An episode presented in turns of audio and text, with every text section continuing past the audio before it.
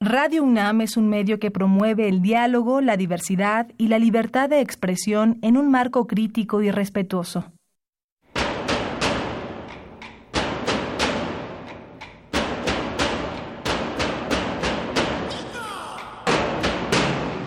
Discrepancias. Atacan a la universidad porque discrepamos. Viva la discrepancia, porque es el espíritu de la universidad.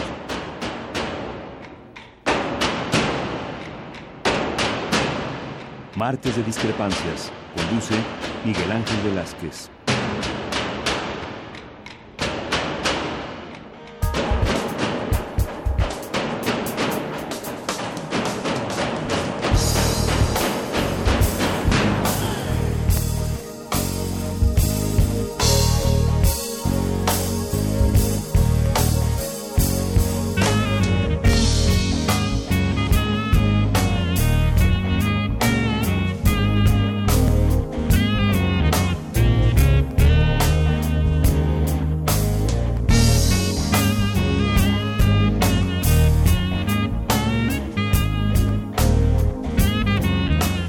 Muy buenas noches. Gracias por estar una vez más con nosotros aquí en esta, en esta cita de los martes, 8 de la noche, por ahí, en Radio Universidad, aquí, en Discrepancias, donde tratamos de darle a usted información suficiente y desde luego suficientemente clara para que usted tome las decisiones que afectan a su entorno. Pero bueno, hoy creo que desde hace varios días el comentario, la idea, todo corre en torno a los 100 días de gobierno de Andrés Manuel López Obrador, o, o los 100 días y más. Recuerde usted que Enrique Peña Nieto, pasadas las elecciones, dado oficialmente como triunfador a Andrés Manuel López Obrador, simple y sencillamente se deshizo de cualquier responsabilidad de gobierno. Digámoslo así, cerró el changarro. No quiso saber absolutamente nada más de lo que podía pasar con el país. Se hizo a un ladito y dijo, bueno, pues que gobierne quien ganó. Y aunque Andrés Manuel no podía tomar decisiones que funcionaran de inmediato, lo que sí hizo fue empezar a esbozar el perfil de un gobierno de cambio. Y lo dije bien, un gobierno de cambio. No el traslado de gobierno. Recuerde usted que entre, entre Cedillo y Vicente Fox no hubo cambio fue una correa de transmisión de poder aceptada por todos, más bien aceptada y aplaudida por la derecha, que después se ha convertido en el más grande fracaso de los gobiernos de México. Hoy hay mucha gente, seguramente usted, o habrá otros que ya no, pero, pero muchísima gente está empeñada en el cambio. Este cambio, este cambio que está proponiendo López Obrador, no es un cambio terso. De ninguna manera significa que todo el mundo aplauda las medidas que ese cambio requieren. No, se está sufriendo. Hay mucha gente que está sufriendo por este cambio. Esperemos que después esta gente se vea beneficiada porque por el rumbo que se dé a la vida, a la vida de México, a la vida económica, a la vida política. Es difícil lo que se está pretendiendo. Erradicar un mal mayor tan grande como la corrupción implica una tarea inmensa,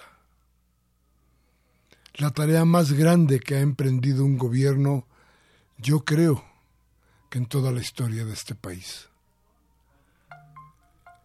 Y digo esto sin temor a lo que haya sucedido en la revolución o en las otras tres etapas de las que ha hablado Andrés Manuel López Obrador, porque hoy la corrupción es enorme, está en todos lados, en cualquier parte, pero inició hace mucho, hace muchísimo tiempo, y claro, fue aumentando poco a poco conforme el mercado iba ganando posiciones en la política y en lo social.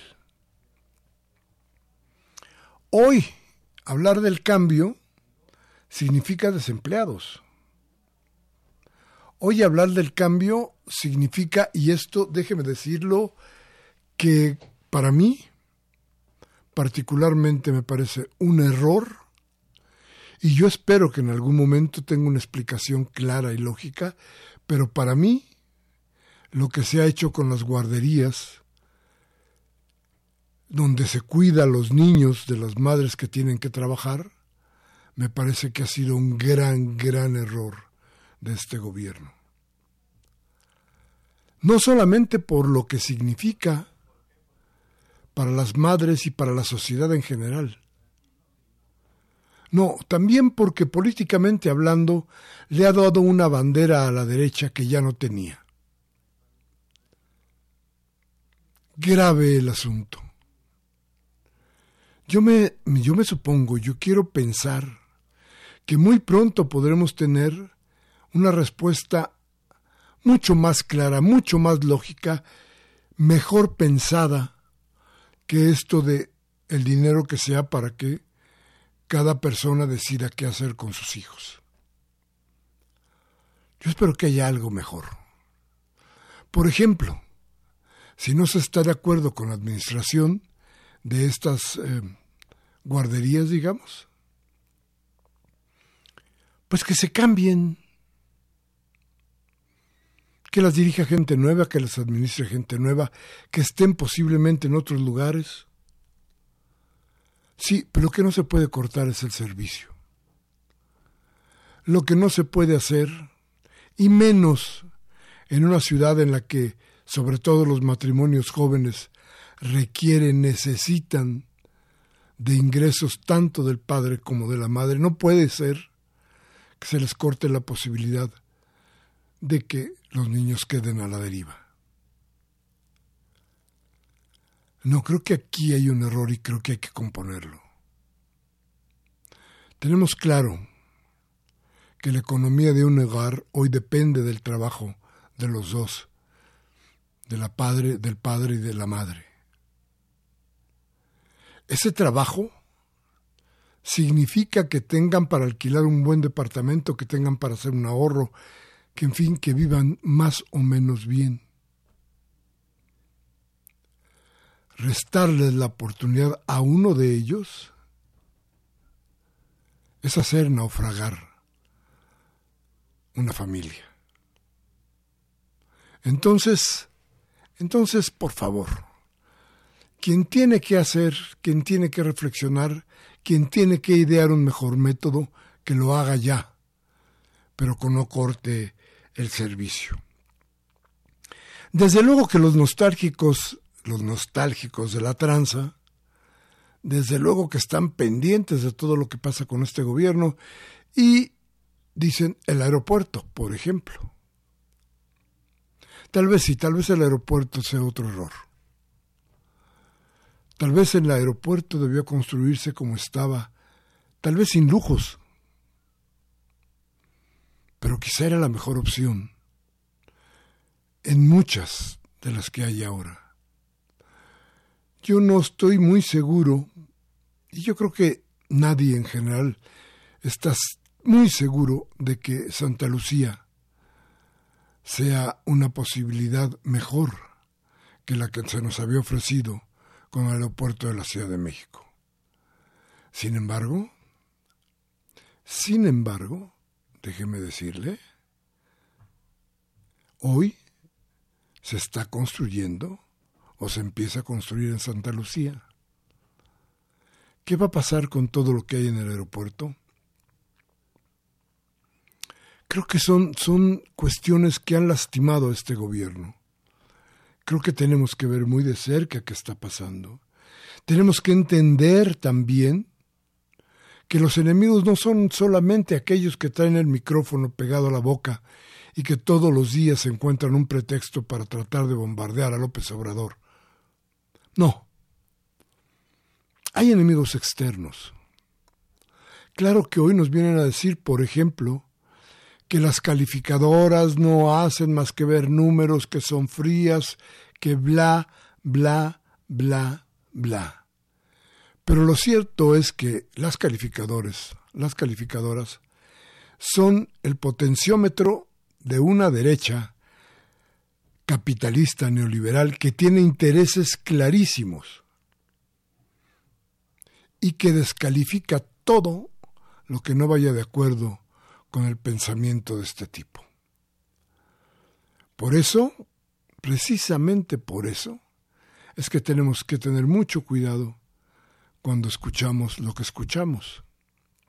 Sí, creo que López Obrador y creo que mucha gente se ha desesperado, se ha arrepentido incluso de su voto. Creo que hay cosas que no están del todo bien, pero creo que el gobierno va para adelante.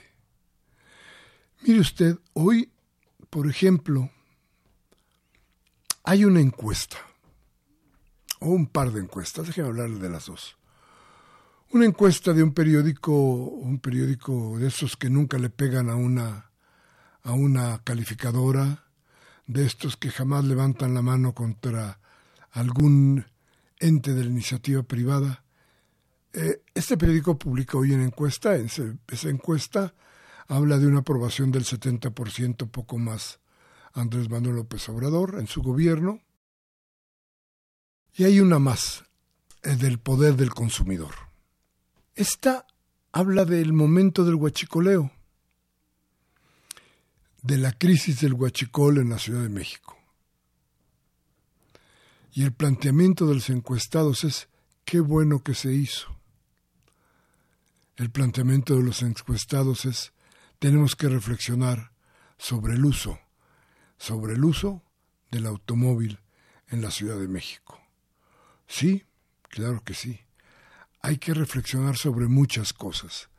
Pero estas, por ejemplo, esta del poder del consumidor, habla de la aprobación que tiene López Obrador en medidas que en algún otro momento podrían causar el escándalo y el grito Venezuela está en la Ciudad de México, que no tardaremos en oír. Tenga usted cuidado con eso. Pero en fin, ya me alargué mucho, esto es discrepancias. Esto es el martes de discrepancias en Radio UNAM y nuestros teléfonos son el 55 36 8989 y el LADA sin costo 01800 50 52 688. Vamos al corte.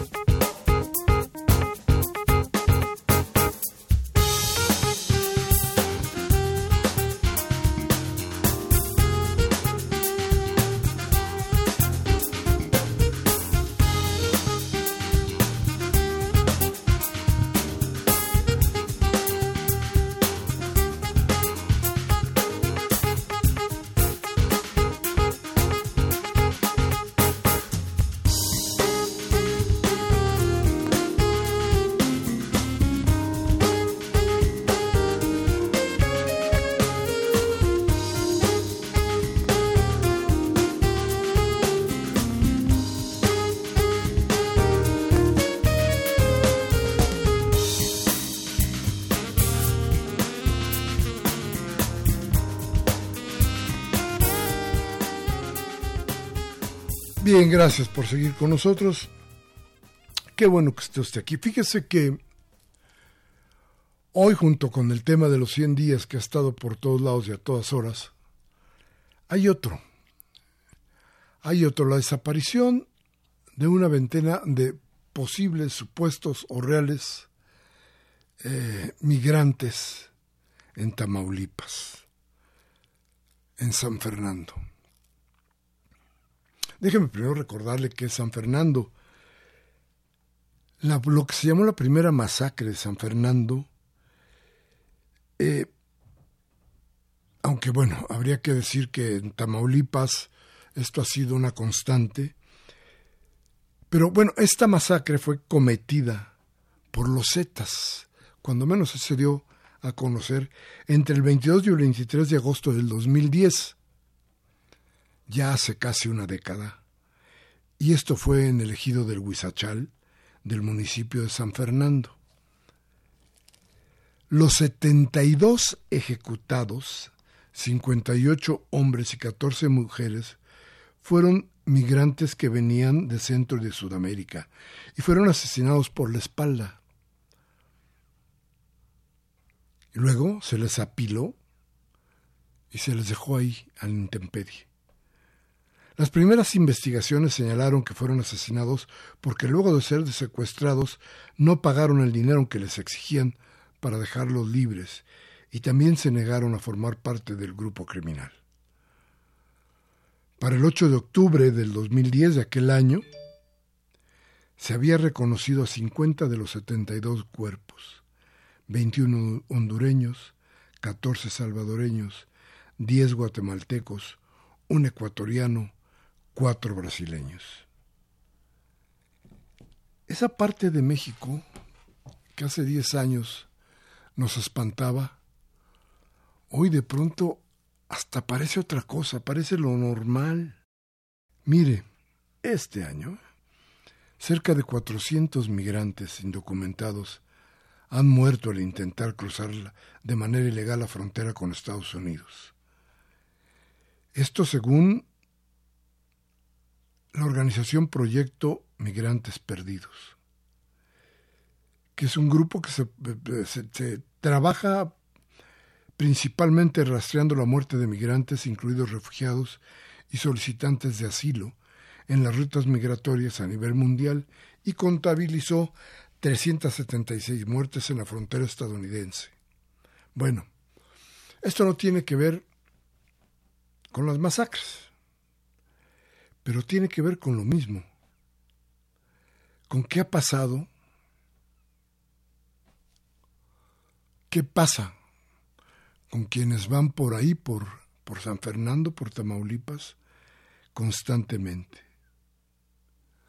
Hoy hay un operativo de búsqueda para tratar de encontrar a las 22 personas desaparecidas desde el jueves, cuando viajaban en un autobús en San Fernando, Tamaulipas.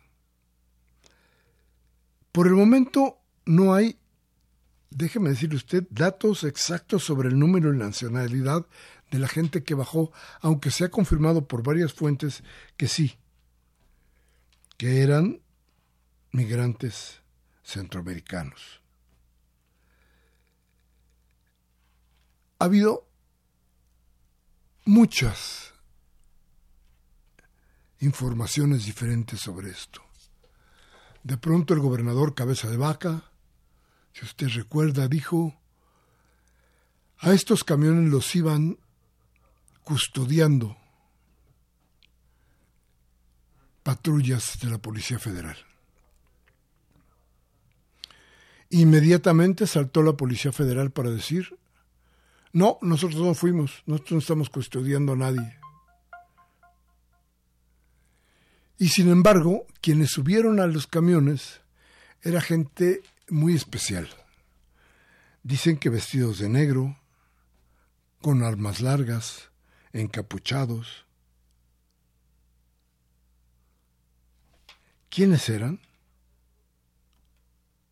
Creo que vale la pena empezarnos a preguntar qué pasa ahí. Ya se dijo también que esto es un modus operandi de grupos que toman a los migrantes y luego les ayudan a cruzar la frontera. ¿Qué tan cierto? No lo sabemos. No lo sabemos porque no hay nada que nos pueda decir que las cosas van mejor en Tamaulipas. Lo que sí nos queda claro es que la inseguridad es otro de los pendientes que tiene este gobierno y que todavía no vemos soluciones. Bien, vamos a ir a un corte y vamos a regresar con usted. Nuestros teléfonos 5536 8989 y el A sin costo 01800 50 52 688. Regresamos en un momento.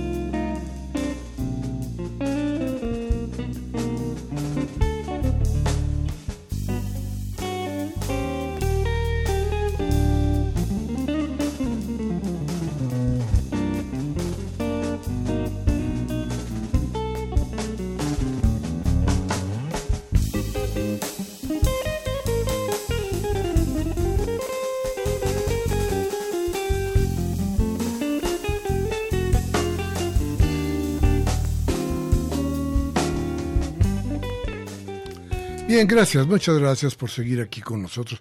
Fíjese usted que habíamos invitado o invitamos a Jesús Valencia, que usted recordará que fue eh, delegado en Iztapalapa, y eh, nos confirmó que venía. Lo invitamos porque él está hoy encargado de una parte importante de la Policía Federal y ahí queríamos preguntar de varias cosas, entre estas de lo que pasó el jueves, el jueves pasado en Tamaulipas. Eh, no ha llegado, yo creo que ya no llegó. Es muy probable que no tengan respuestas, es muy probable que, que tengan miedo a enfrentar cierto tipo de realidad. Esta que es aplastante. Y es que, mire, déjeme darle unos datos. San Fernando, en Tamaulipas, este es uno de los municipios más grandes del país. Es más grande que Colima, que Aguascalientes, e incluso es más grande que el Distrito Federal. Ahí están las mayores reservas de hidrocarburos de México. Está la cuenca, de Burgos, de la que ya hemos hablado, donde están los yacimientos de gas, de gas lutitas o conocido como gas shale, las más grandes del mundo. Perdón. El municipio, perdón, es la entrada algunas de las rutas principales del tráfico de droga y armas y dinero. Esto está demostrado de muchas maneras y sus carreteras que cruzan la zona hay pistas aéreas y los pueblos pesqueros en la costa son verdaderamente un botín que, se disputan tres cárteles, los Zetas, los del Golfo y la gente de Sinaloa. Déjeme darle más datos. El secuestro y el asesinato de 72 migrantes del que ya hablábamos en San Fernando, de ninguna manera trajo como consecuencia un sistema para, para prevenir otros crímenes porque después de, lo que sucedió en aquel año, al año siguiente, en el mismo municipio, se encontraron varias fosas con 196 cuerpos, la mayoría otra vez migrantes. En 2012, en la frontera entre Tamaulipas y Nuevo León, 49 torsos de personas, entre ellos varios migrantes y identificados, fueron arrojados a la carretera como un nuevo mensaje de control de territorios en esta guerra que no cesa entre los entre el crimen organizado. Entonces, ¿qué pasa en San Fernando? Me parece que ya es hora de que el gobierno federal empiece a plantearse qué hay en San Fernando. Si algún lugar tendría que estar hoy sujeto a una, una actividad real de limpieza por parte del gobierno, tendría que ser sin duda San Fernando. Creo que es hora, creo que este gobierno no puede darse el lujo de ignorar lo que está pasando ahí. No, no importa, fíjese bien lo que le voy a decir, no importa si mataron o no mataron a los centroamericanos o a los migrantes. Lo que importa es que esto está suelto, que pueden matar hoy a 22, mañana a 40, pasado a los que se les pegue la gana y no sucede nada. Y si no los mataron, esta idea de que es una nueva forma de cruce hacia los Estados Unidos, es decir, estos polleros armados, también son parte del descontrol del vacío de poder, del gobierno frustrado. Es hoy hora entonces de que Andrés Manuel, el gobierno del cambio, empiece a hacer el cambio hoy. ¿Para qué queremos? ¿De qué nos sirven las discusiones largas, tediosas, a veces insoportables, sobre la creación de la Guardia Nacional, si pasa lo que sucede en Tamaulipas. ¿Para qué queremos a la Guardia Nacional si no es para poner orden para empezar en Tamaulipas? No tengo idea de qué hace el gobierno tamaulipeco. Me parece que poco, muy poco ha de hacer, porque lo que sucede todos los días es increíble. Usted y yo y todos sabemos, por ejemplo, que el ejercicio de la prensa libre es simplemente una utopía.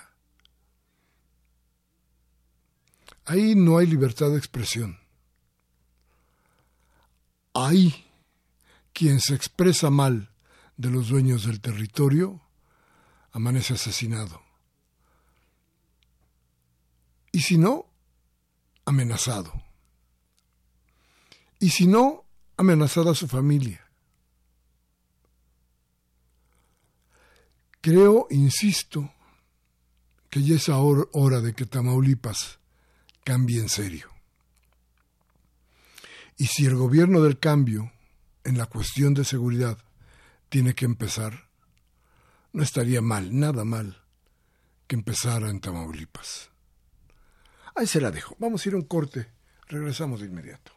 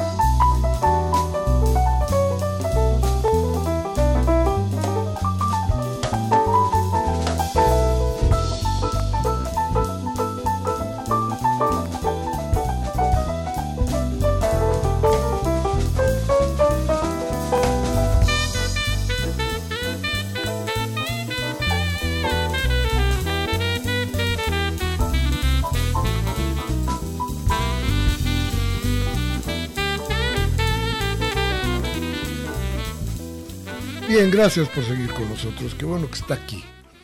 Al final de cuentas, toda la idea es tratar de encontrarnos estos martes aquí por las noches para poder platicar, para poder intercambiar ideas y para, para irnos asegurando de que nuestro país va mejor o no. Pero para tener siempre, siempre la crítica que haga mejor el desempeño de los gobernantes, porque, mire usted, un factor de fracaso en los gobiernos no es tanto quién es el que gobierna, sino de quién se rodea el que gobierna. Y muchas veces ahí, ahí, en esa parte viene, ahí está el fracaso. Hoy, el señor Alfonso Durazo, que ha encargado de la seguridad del país, pues parece que no tiene ni idea de lo que pasa.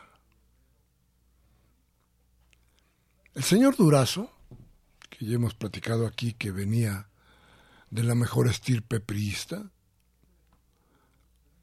parece no tener respuesta a esto que hoy es un verdadero conflicto, profundo conflicto de seguridad en todo el país. No sé qué se requiera para que las cosas vayan más allá de la discusión sobre la Guardia Nacional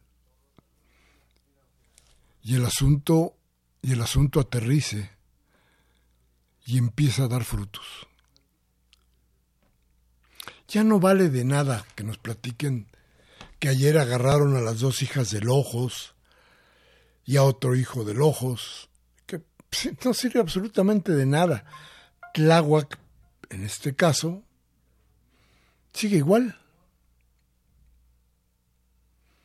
La violencia es la misma.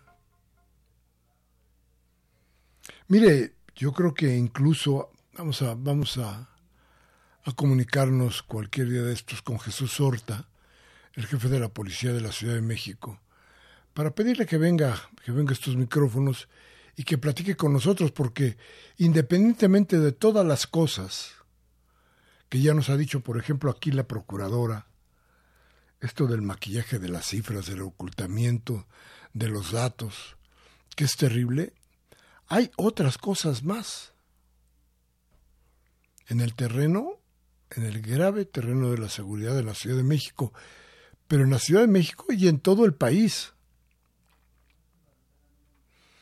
Hoy volvemos todos a levantar la cabeza para mirar hacia, hacia Tamaulipas, a decir qué pasa en Tamaulipas. Pero es que pasa en Tamaulipas, qué pasa en Guerrero, qué pasa en Michoacán, qué pasa en Baja California, qué pasa en Zacatecas. El asunto de Aguascalientes es terrible. Creo que hay que hacer de verdad, en serio, una reflexión sobre todo este asunto de la violencia. Ahí tenemos que platicar mucho, tenemos que ver quienes vienen para que nos platiquen qué se hace, qué se debe hacer, qué camino hay que tomar para tratar de apaciguar al país.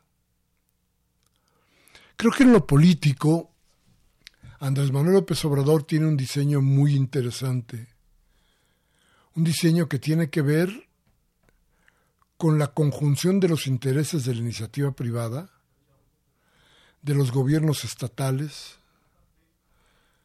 y de muchos, muchos de los factores que hoy tienen que ver con la violencia. Erradicar de esos puntos todos los tonos de, deshonestidad que existen será el gran tema. Será por ahí que inicie todo lo demás. Pero hoy tenemos que empezar a apagar los fuegos que nos tienen muy, muy preocupados en Tamaulipas. ¿A qué hora el gobierno va a hacer algo? No, no, no votamos por Andrés Manuel López Obrador para que cree la Guardia Nacional. Votamos por él para que traiga la idea y el proyecto para tratar de apaciguar México. Hay 100 días ya de gobierno. De gobierno oficialmente hablando. Del gobierno que sí puede hacer las cosas. Del gobierno que sí puede ordenar. Ya es hora. Yo creo que es difícil seguir aguantando y aguantando qué va a pasar con todo esto. Por eso creo que la demanda debe ser ya, inmediata y contundente. Hay muchas cosas que aplaudir del gobierno de Andrés Manuel López Obrador. Estos 100 días nos han dicho con toda claridad que el país ha cambiado. Y creo que todos estamos de acuerdo en una sola, en una sola cosa. México no podía seguir como estaba. Pero eso, eso que de todas maneras no significa una vacuna para los hierros de gobierno, eso tiene que pesar al momento en que Andrés Manuel López Obrador tome decisiones. López Obrador debe acordarse a mañana, tarde y noche que se debe al voto, a la decisión de la gente por cambiar. Así es que hay que apurarnos. Vamos a un corte, regresamos inmediatamente.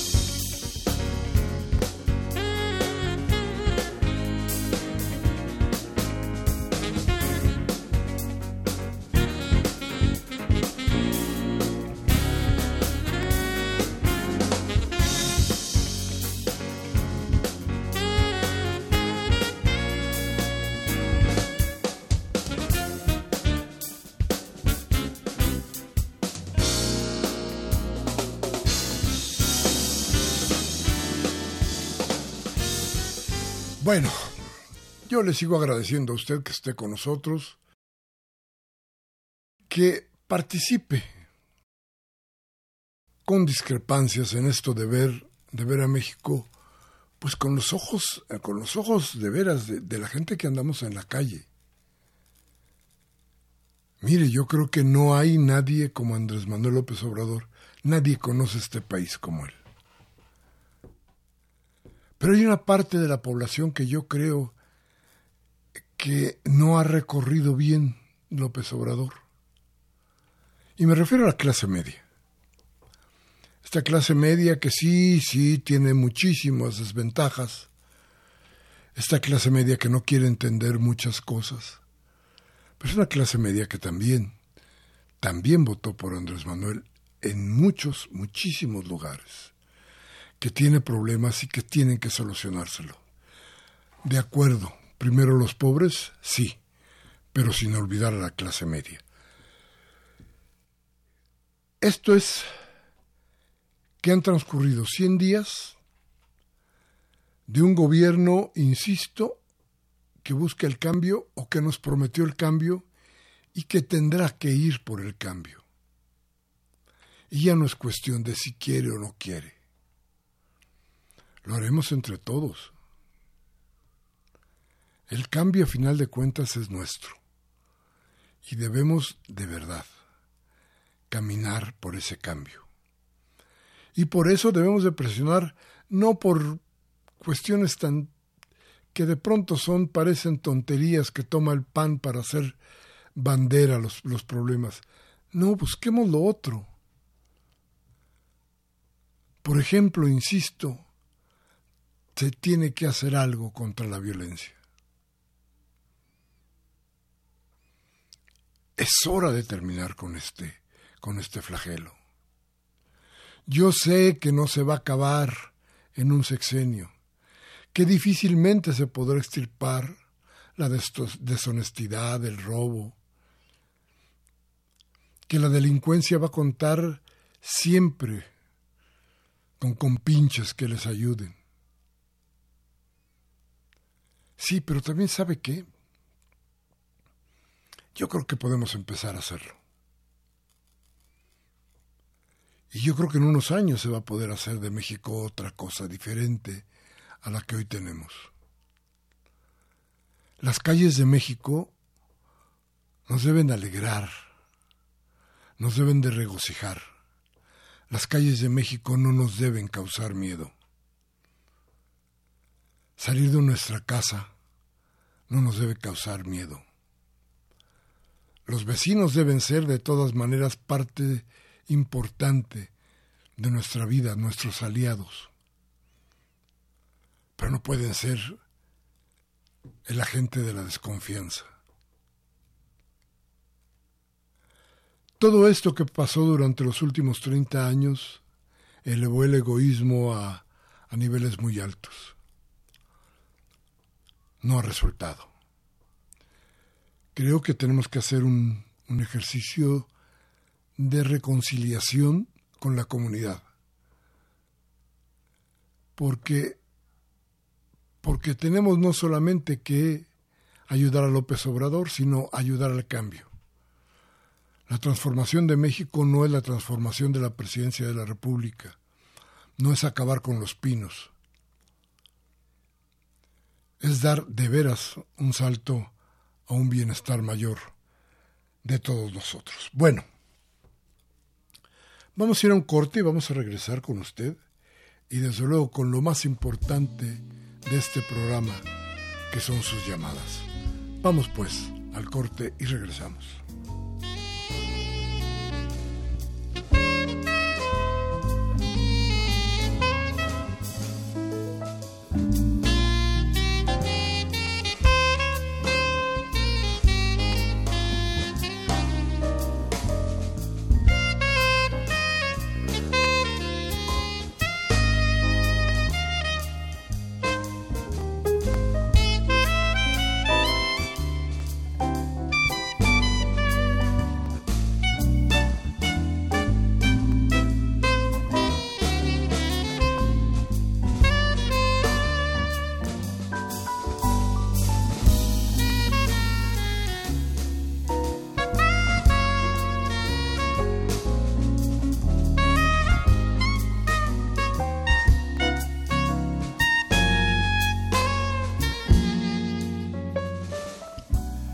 Bien, bueno, pero antes de ir a, sus llamadas, que insisto son lo más importante, discrepancias, déjeme decirle algo.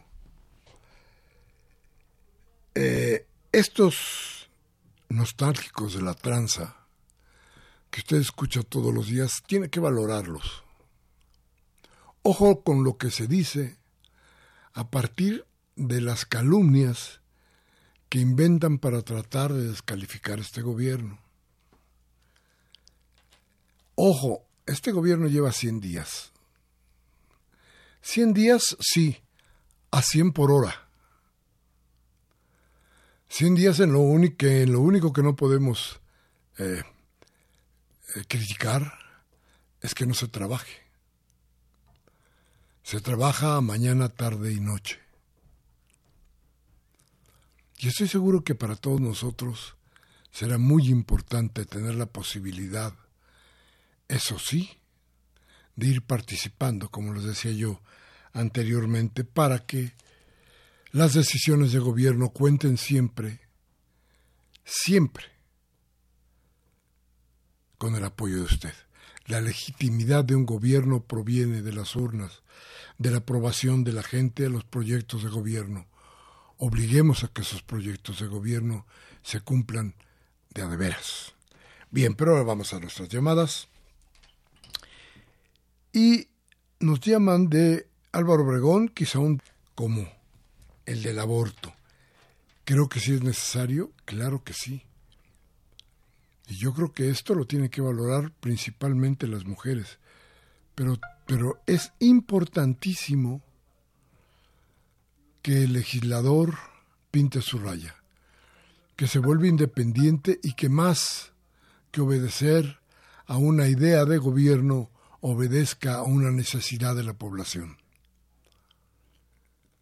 Si los representantes de la población no están al servicio o para escuchar o solucionar las necesidades de la población, entonces no son representantes. Entonces en tal caso son representantes del poder, pero no son de ninguna manera los representantes de la gente que los eligió. Ahí tenemos algunas, algunos vacíos que dentro de muy poco tenemos que empezar a ver cómo lo hacemos para solucionarlos. Bueno, Gabriel Campos de Benito Juárez nos dice, ya que AMLO está desempolvando las oficinas federales y limpiando de la corrupción y el dinero que se tiraba a lo tonto, debería investigar al Banco de México y que se le haga una investigación exhaustiva a la época de Carstens. ¿Qué hicieron con las barras de oro extraviadas? ¿Dónde están? ¿Quién se beneficia con las eh, con las marchas de con las marchas será en contra de López Obrador, ya que no quieren a los programas sociales? ¿Acaso son las famosas redes sociales? ¿Por qué se aferran al cambio? Bueno, dice, temen que se les acabe la mina de oro de no hacer nada. Ay, duro, duro, ¿eh? Don Gabriel, muy bien, qué bueno. Marta Hernández de Venustiano Carranza ya nos dice, hace un año y medio, en un camión de Chiconcuac, que iba por la carretera a Texcoco, subieron cinco hombres armados que bajaron a mujeres y jóvenes y se los llevaron por las milpas. Las desaparecieron y nunca se dijo nada por radio ni por televisión. Solo quiero hacer la denuncia y que esto se haga público. Doña Marta, ya lo escuchó usted, ya lo hicimos público e incluso si podemos vamos a investigar qué ha pasado con esto. Este, no sé si se levantó algún acta, no sé si algo más pasó por ahí para que tuviéramos más o menos idea de dónde por dónde empezar, pero pero vamos a buscar qué pasa. En la carretera de Texcoco, ojalá nos pudiera dar usted un poco más de datos. Para nosotros sería muy importante para tratar de hablar de esto que sucedió ahí, que, que no puede quedar en la total impunidad. Gracias, dona Marta, y, espero que nos diga usted algo más sobre el asunto. Pero vamos nosotros a trabajar en lo nuestro. Amparo González de Capozalco dice, vivo en un asilo para ancianos. Su nombre es Casa Betis. No sé si sea porque aquí hay mucha corrupción o si la situación va cada vez peor, pero en asilo nos dan muy malos alimentos y están peor que el año pasado. A ver, doña Amparo, déjeme llevarme el asunto y decirle a usted la semana que entra qué es lo que lo que pasó. Voy a tratar de hablar con el con el delegado a ver qué está pasando por ahí. Manuel Munguía, como siempre, don Manuel, un abrazo, un reconocimiento, desde luego. Dice, las calificadoras, amén de ser instrumentos de la burguesía capitalista, son convenencieros, mientras los neoliberales vendían a la patria al mejor postor, los dueños de las calificadoras estuvieron felices.